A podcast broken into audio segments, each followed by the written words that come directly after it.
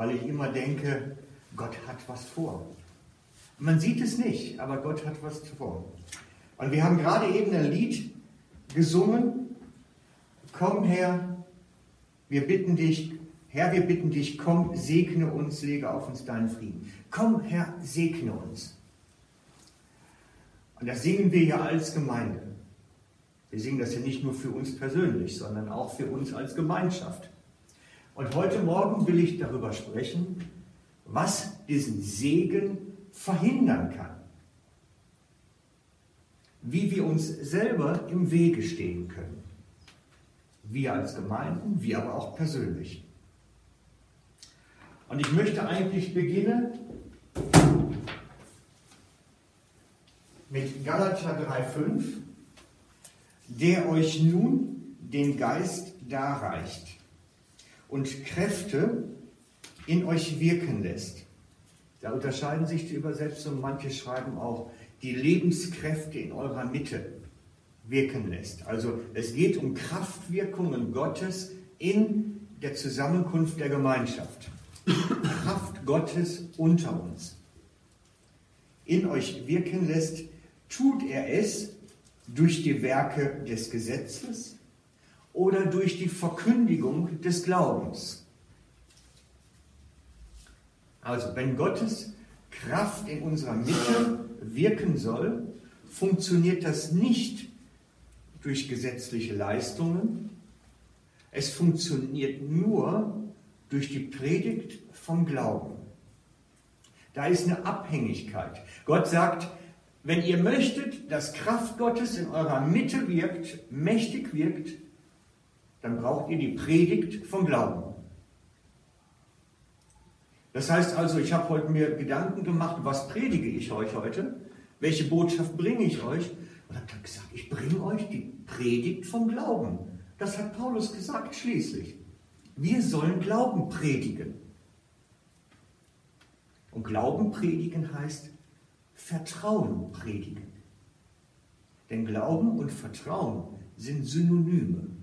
Die kann man in der Bibel austauschen miteinander. Glauben heißt immer Vertrauen und Vertrauen heißt immer Glauben. Die Wörter sind austauschbar in der Bibel.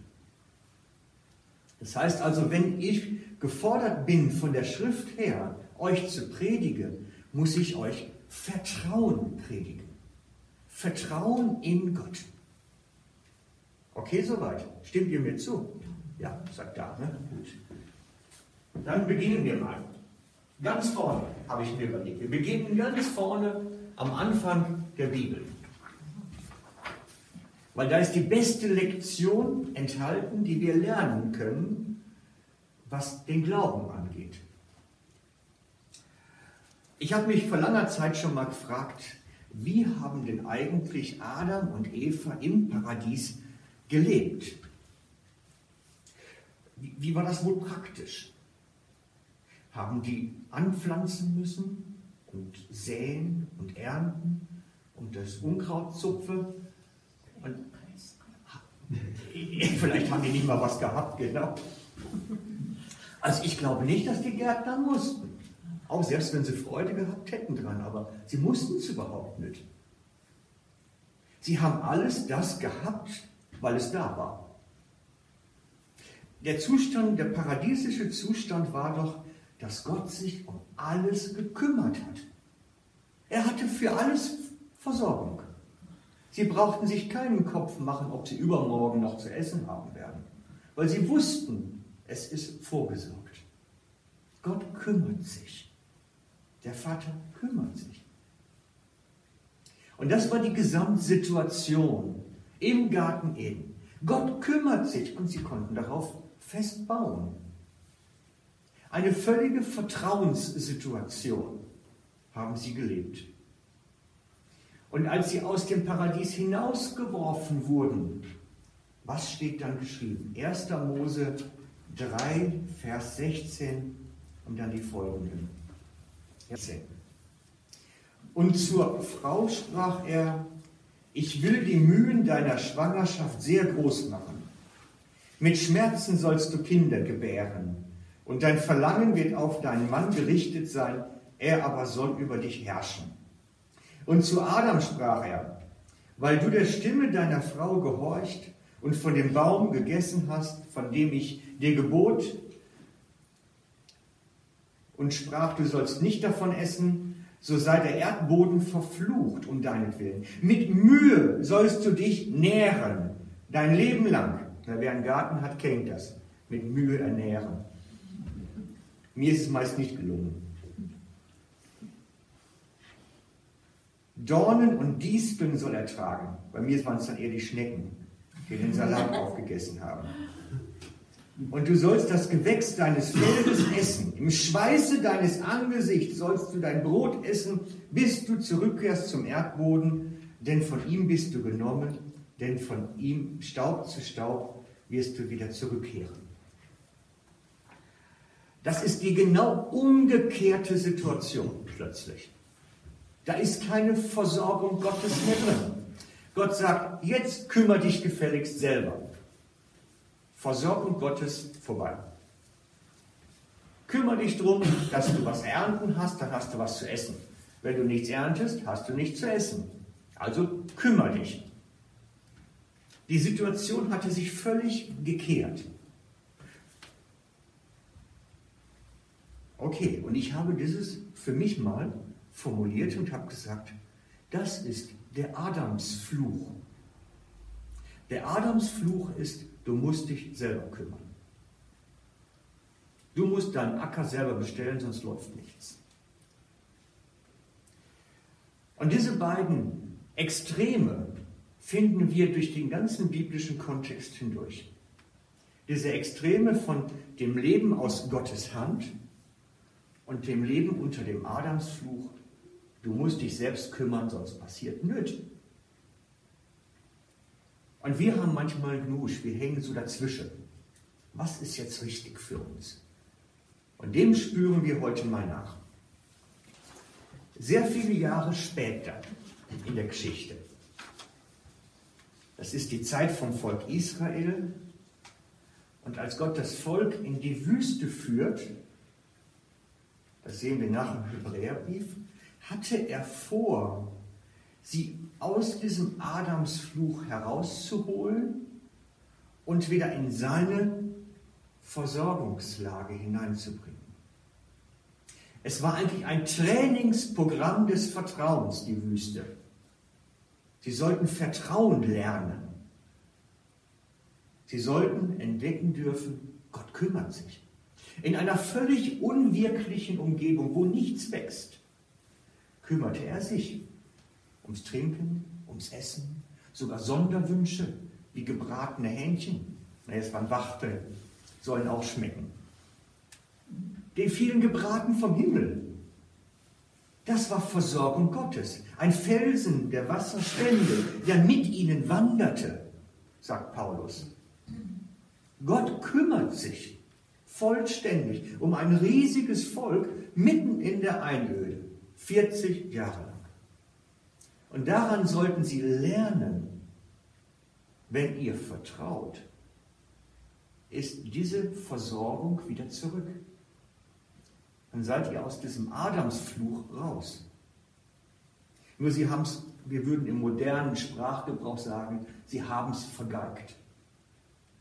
Sie haben es nicht hingekriegt. Als Mose dann nicht mehr da war, war das Vertrauen auch weg. Und dann machten sie sich da ihre goldenen Götzenstatuen und fingen an, die zu anbeten, damit die Versorgung doch irgendwo auch bleibt. Sie versuchten wieder selbst zu machen. Sie vertrauten nicht auf Gott, sondern vertrauten auf das, was sie selber sich gebaut haben. Ihr merkt, es geht immer um die Vertrauensfrage. Die ganze Geschichte hindurch geht es um die Vertrauensfrage. Und so sagt der Hebräerbrief, dass der Versuch, das Volk Gottes zur Ruhe zu führen, zur Ruhe zu führen, gescheitert ist. Wir lesen das im Hebräer 3, Vers 18. Es handelt in Bezug auf das Volk Israel.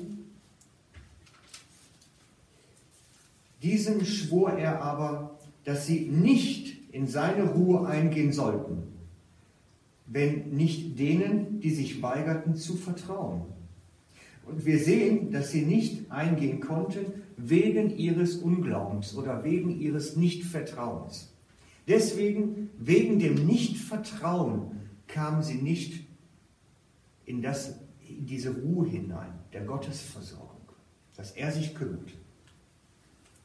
So lasst uns nun mit Furcht darauf bedacht sein, dass sich nicht etwa bei uns jemand herausstellt, dass er zurückgeblieben ist, während doch die Verheißung zum Eingang in seine Ruhe noch besteht. Das heißt, diese Tür durch das Vertrauen in die Ruhe Gottes zu kommen, weil der Vater sich kümmert, ist immer noch offen. Sie ist bis heute offen. Aber die ganze Menschheit steht eigentlich unter diesem Adams Fluch. Wir müssen krampfen, machen, tue, damit wir was zu essen haben und durchkommen. Und Gott sagt, hey, ich will dich zur Ruhe führen. Ich will dich dahin bringen, dass du aus meiner Hand leben kannst, wenn du im Vertrauen bist. Etwas später noch in der Bibel, später als das, schreibt der Prophet Jeremia dazu. In Jeremia 17 steht das, er bringt es da auf den Punkt, in Jeremia 17, er hat die beste Zusammenfassung eigentlich. Jeremia 17 schreibt der Prophet, so spricht der Herr, verflucht ist der Mann, der auf Menschen vertraut, das heißt auf Vitamin B, würden wir heute sagen, vertraut, und Fleisch zu seinem Arm macht. Das ist eine sehr philosophische Erklärung für der auf seine eigene Kraft vertraut, auf seine Macht, auf seine Möglichkeiten, auf seine Intelligenz, auf seine Weisheit und Erlerntes. Verflucht der Mann, der darauf vertraut und dann und dessen Herz vom Herrn weicht. Wer auf sein eigenes Kraft vertraut, auf seine Weisheit und Möglichkeiten, dessen Herz weicht von Gott ab weicht vom Vertrauen auf Gott ab. Er wird in den Nichtvertrauen hineinkommen. Und dann kommt die Konsequenz daraus. Er, also dieser Mann, wird sein wie ein kahler Strauch in der Einöde. Er wird nichts Gutes kommen sehen. Das ist eine Ansage. Wird nichts Gutes kommen sehen sondern muss in dürren Wüstenstrichen hausen, in einem salzigen Land, wo niemand wohnt. Und dann kommt das Gegenteil, der vertrauende Mann. Gesegnet ist der Mann, der auf den Herrn vertraut und dessen Zuversicht der Herr geworden ist. Denn er wird sein wie ein Baum am Wasser gepflanzt und seine Wurzeln am Bach ausstreckt der die Hitze nicht fürchtet, wenn sie kommt. Luthers Text ist noch ein bisschen deutlicher. Der sagt, er wird die Hitze nicht fürchten, die kommt. Das ist kein Fragezeichen. Die Hitze kommt, aber er braucht sie nicht fürchten, sondern seine Blätter bleiben grün. Auch in einem dürren Jahr braucht er sich nicht zu sorgen und er hört nicht auf, Frucht zu bringen. Einer der wichtigsten Texte für mich fast schon im Alten Testament, weil er schreibt davon, willst du den Segen Gottes erleben, dann komm ins Vertrauen. Und ich habe manchmal das Gefühl, dass wir in unseren Tagen einen Bibelvers nachfolgen, den es gar nicht gibt. Er tönt so biblisch. Ich habe ihn schon oft gehört. Es wird gesagt, wie ähm, hilf dir selbst, dann hilft dir Gott. Kennt ihr auch, ne? Hilf dir selbst, dann hilft dir Gott. Der steht hier nicht drin. Der ist völlig unbiblisch. Das ist das Gegenteil vom, vom Evangelium. Das ist das Gegenteil. Wer sich selbst hilft, ist von Gottes Segen abgetrennt. Das ist das Gegenteil. Hilf dir selbst, dann hilft dir Gott. Hilf dir selbst, dann zieht sich Gott zurück. Vertraue auf Gott und du wirst in seinem Segen sein.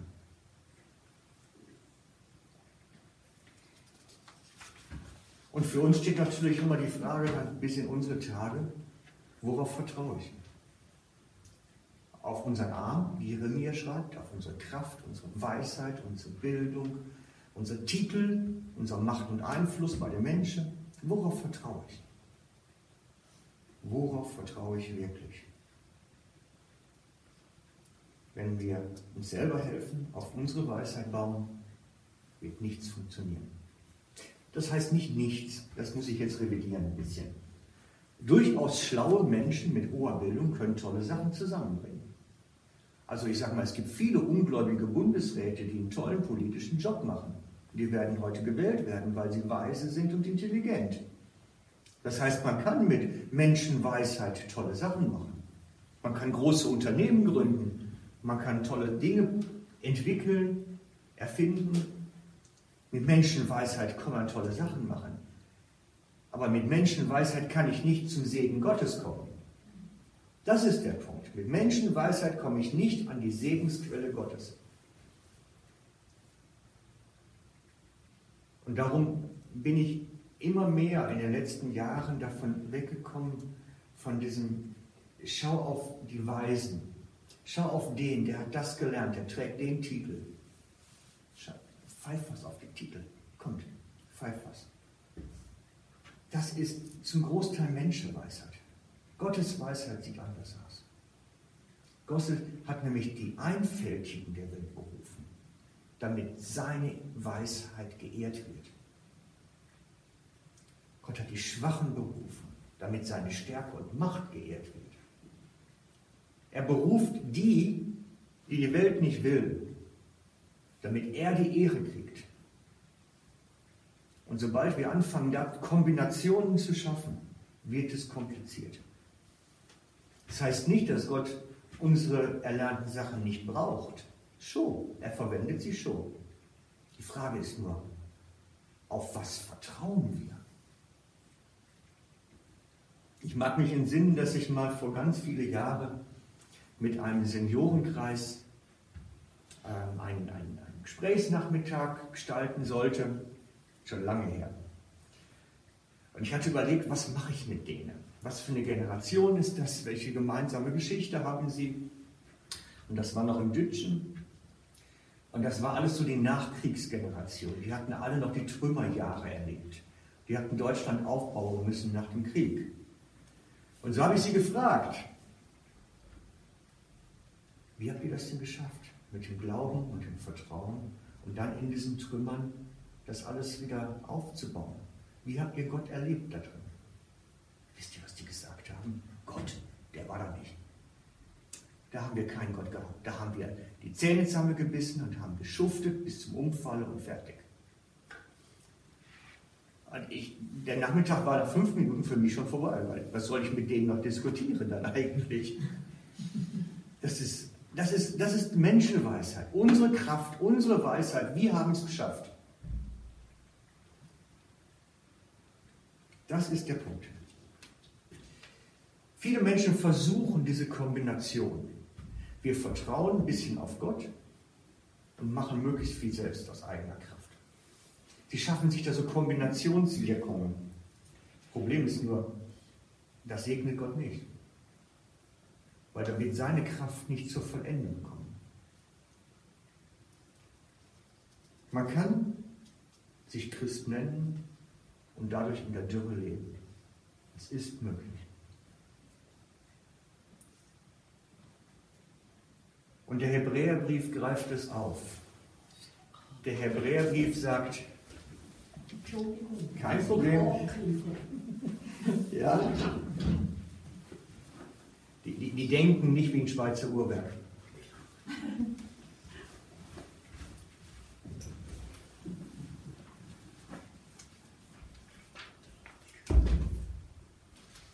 Also der Hebräerbrief sagt dazu, muss ich gerade nachschauen.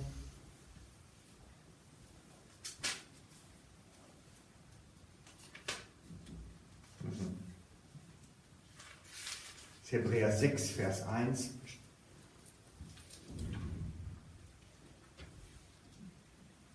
Da beschreibt der Autor vom Hebräerbrief was die Anfangslektionen für einen Christen sind, die er erlernen sollte.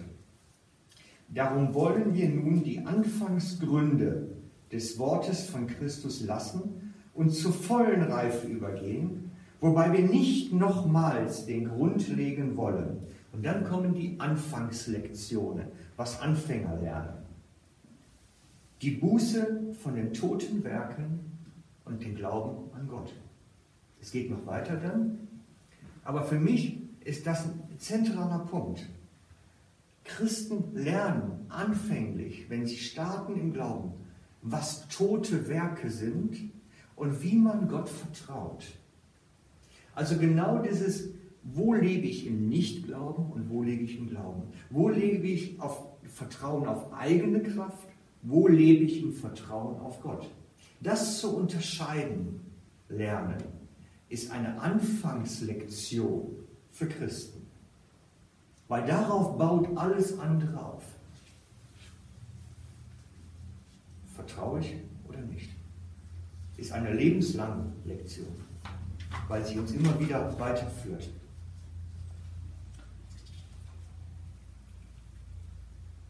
Jesus hat in seinen Reden diese Vertrauensfrage immer und immer wieder gestellt. Es ist durchgängig wie ein roter Faden, der sich bei ihm durch die Reden und Lehre hindurchzieht, die Vertrauensfrage. Nehmen wir Nummer eins, eine einzige Geschichte davon. Lukas 12, 22. Lukas 12, 22. Da sprach er, Jesus, zu seinen Jüngern, darum sage ich euch, sorgt euch nicht um euer Leben, was ihr essen sollt, noch um den Leib, was ihr anziehen sollt. Das Leben ist mehr als die Speise und der Leib mehr als die Kleidung.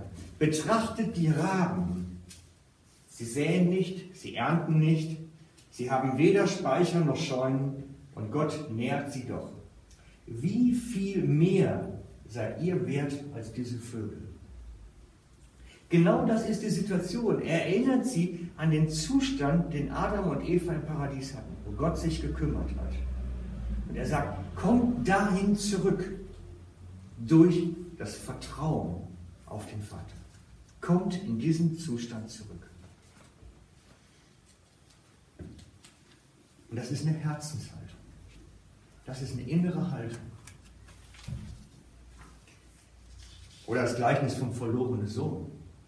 Der eine, der Wiederbekommene, kann beim Vater sitzen und hat alles zur Verfügung. Und der andere meint, für den Mast fürs Mastkalb arbeiten zu müssen, leisten zu müssen, krampfen zu müssen. Die Geschichten tauchen bei ihm immer und immer wieder auf, bei Jesus. Die Ruhe des Vaters, in die Ruhe kommen, beim Vater ankommen. Aber das ist nicht immer lustig. Ihr kennt das alles, das ist das Brückengummodell von Eckert. Ne? Eckert ist immer ganz fleißig, der säckelt überall um und erzählt allen davon. Und darum habe ich auch so eins. Und wisst ihr, ihr kennt das ja alles, ihr braucht ja nichts von wiederholen. Aber ich möchte euch einen Fehler zeigen. Ich habe nämlich ein bisschen drüber nachgedacht, dieses Modell jetzt. Ich meine, ist ja richtig, Christus ist die Brücke zu Gott. Und es gibt nur das Vertrauen auf Christus, der die Brücke ist. Und ich habe mir überlegt, eigentlich ist das ein Fehler. Da ist ein Fehler drin. Nicht das so, ich tausche es mal aus. Ich glaube nämlich, so, dass das eine nicht sichtbare Brücke ist. Das ist eine Brücke des Vertrauens, wo man drüber muss, aber nichts sieht. Die ist eigentlich aus Glas. Vertrauen heißt auf Glas gehen. Ich habe letztens noch im Internet so an meine Leser ein Foto rumgeschickt. In China gibt es ein, ein ihr kennt doch Rosenau-Schlucht oder die Aare-Schlucht mit diesem Steg dran lang. An diesem Steg gibt es in China auf 1200 Meter Höhe, der Abhang drunter, und der ist aus Glas. Und da habe ich gedacht, genau das ist es. Genau das ist es eigentlich, dass wir über eine gläserne Brücke gehen und den Abhang unter uns sehen. und vertrauen müssen, dass es trägt. Und wir werden niemals, solange wir auf Erden sind, auf sicherem Boden sein, sondern wir werden immer den Abhang sehen, egal wie weit wir kommen. Den sicheren Boden werden wir erst in der Ewigkeit sehen. Ich glaube, dass unser Leben sich da abspielt. Auf einem gläsernen Boden über dem Abhang, aber im Vertrauen auf Christus, der trägt. Das ist das Bild des Vertrauens. Und weil wir damit Mühe haben, bauen wir uns sichtbare Brücken irgendwie. Aber letztlich ist das ein, wie eine Hängebrücke. Okay, könnt ihr mir folgen?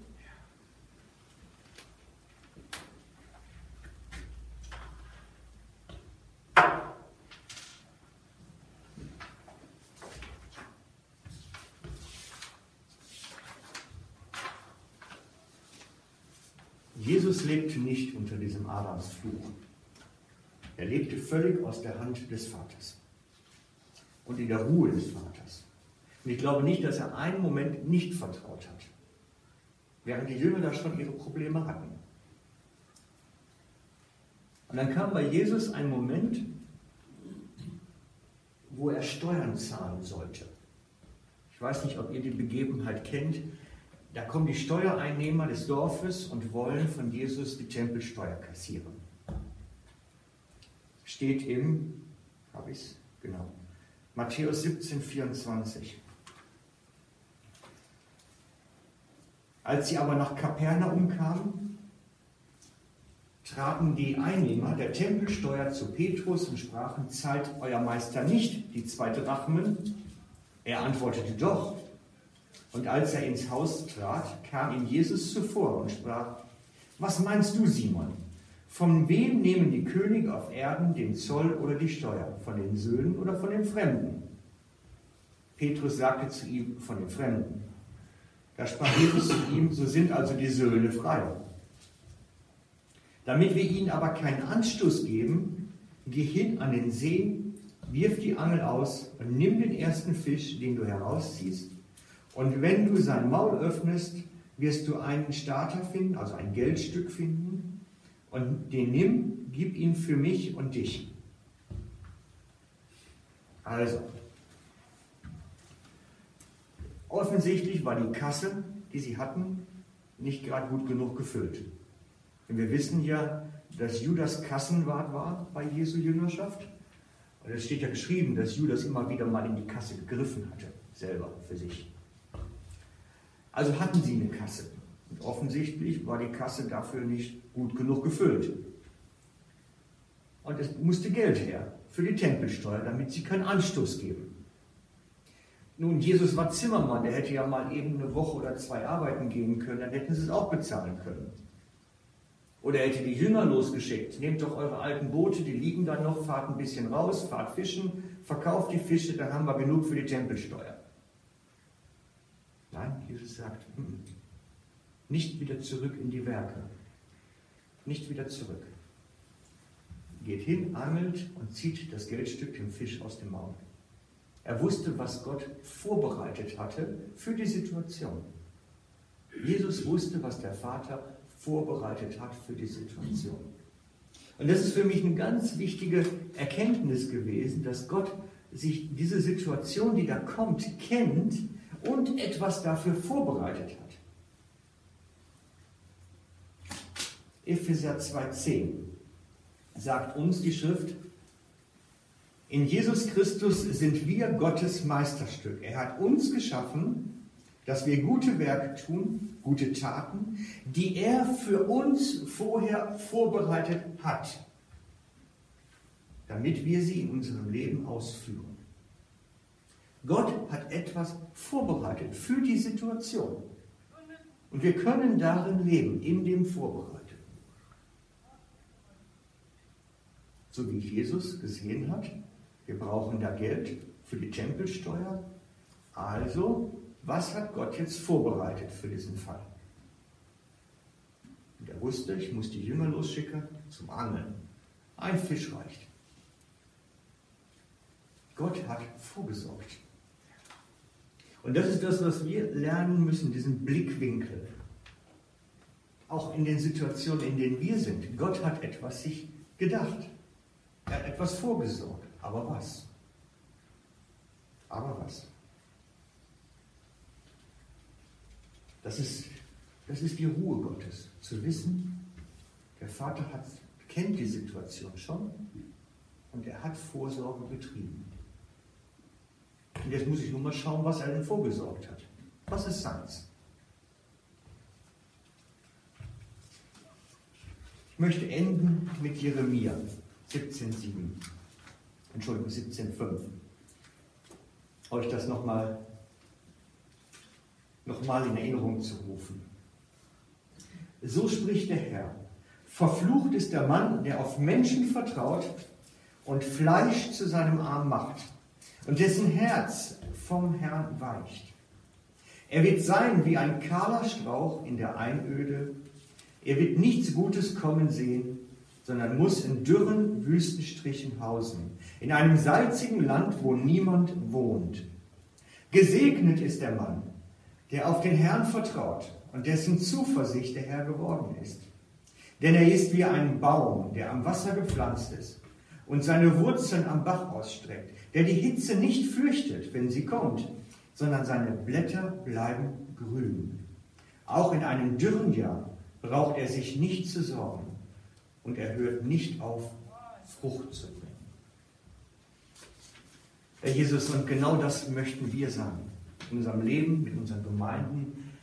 Ein Mann, der auf dich vertraut und deswegen auch im dürren Jahr Früchte bringt. Und wir möchten so sehr, dass das in unserem Leben mehr und mehr zur Entfaltung kommt. Dass sichtbar wird, dass deine Hand auf unserem Leben liegt, weil wir dir vertrauen können. Weil du dich kümmerst, du vorgesorgt hast. Herr, und wir möchten entdecken, wie dein Ratschlag, deine Weisheit größer ist als alle Menschenweisheit, wie deine Kraft größer ist als alle Menschenkraft weil du dich kümmerst und weil du dir Gedanken gemacht hast. Öffne du unsere Ohren mehr und mehr, die Ohren des Herzens, dass wir spannen, was du da parat hast für uns und uns Schritt für Schritt führen kannst. Nimm du uns an deine Hand. Wir allein wollen dir vertrauen, Herr. Amen.